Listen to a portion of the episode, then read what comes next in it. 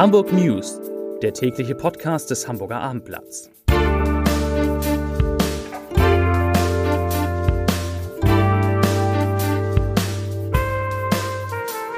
Moin, mein Name ist Lars Heider und heute geht es um eine überraschende Nachricht aus der Schifffahrt. Weitere Themen.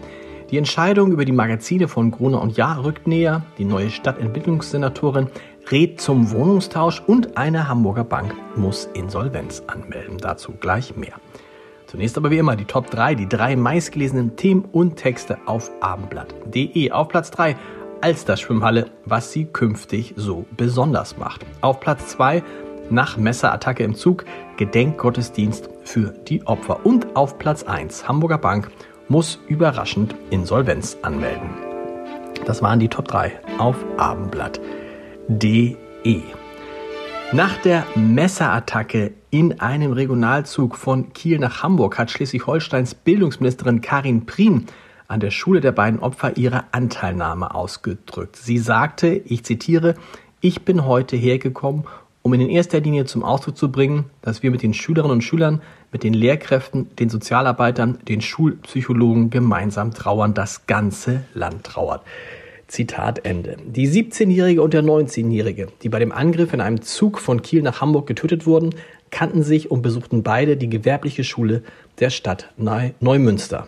Bei der Messerattacke am Mittwoch wurden zudem fünf weitere Reisende teils schwer verletzt. Der 33 Jahre alte Tatverdächtige war erst vor wenigen Tagen auf Beschluss des Landgerichts Hamburg aus der Justizvollzugsanstalt Billwerder entlassen worden wo er wegen eines Gewaltdelikts in Untersuchungshaft saß.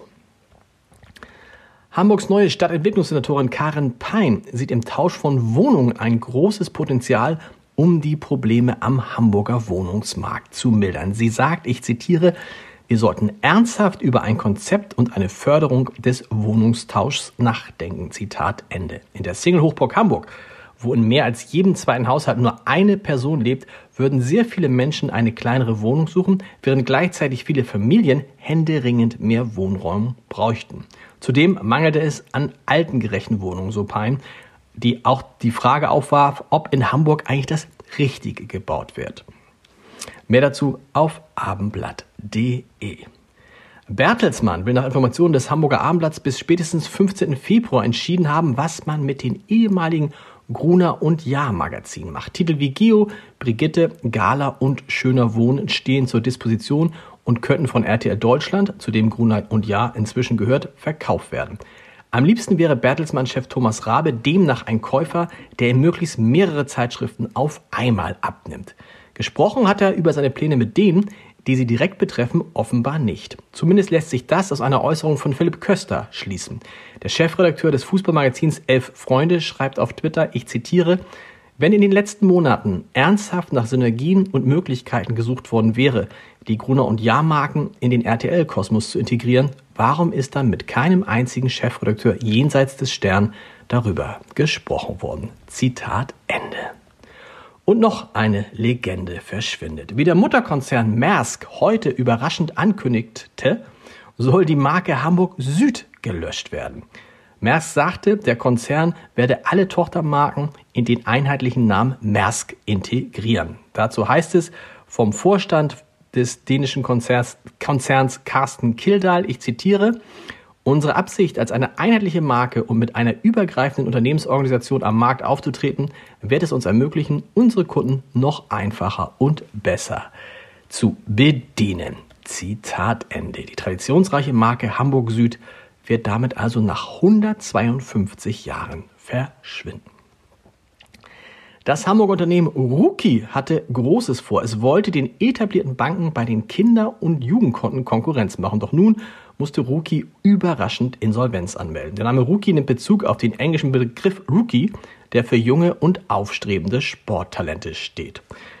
Und dazu hat sich natürlich jetzt Rookie-Mitbegründer und Unternehmenschef Jes Henning geäußert zum Insolvenzantrag. Er sagt, ich zitiere, der Aufbau einer Neobank ist durch die komplexen regulatorischen Anforderungen kapitalintensiv, sodass wir es trotz unserer guten Entwicklung nicht geschafft haben, in dem derzeitigen Marktumfeld neues Kapital einzusammeln. Zitat Ende. Bisher hatte das Unternehmen rund 4 Millionen Euro an Risikokapital zusammenbekommen, doch neue Mittel wollten die Risikokapitalgesellschaften, die bisher da zur Seite standen, nicht bereitstellen. Auf der Internetseite von Rookie heißt es dazu noch ein Zitat. Einer der Hauptgründe ist vor allem die aktuelle Unsicherheit in der Weltwirtschaft. In dieser Zeit sind die Geldgeber sehr vorsichtig, weitere Investitionen zu tätigen.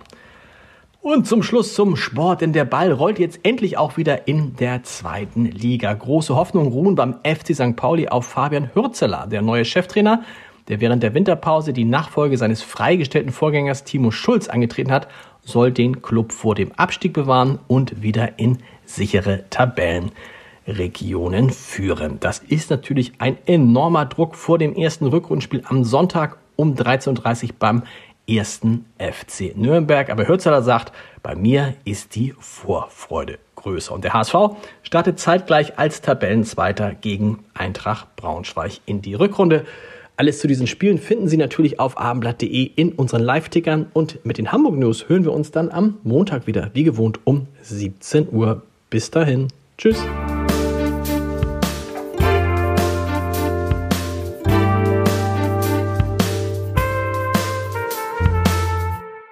Weitere Podcasts vom Hamburger Abendblatt finden Sie auf abendblatt.de slash podcast.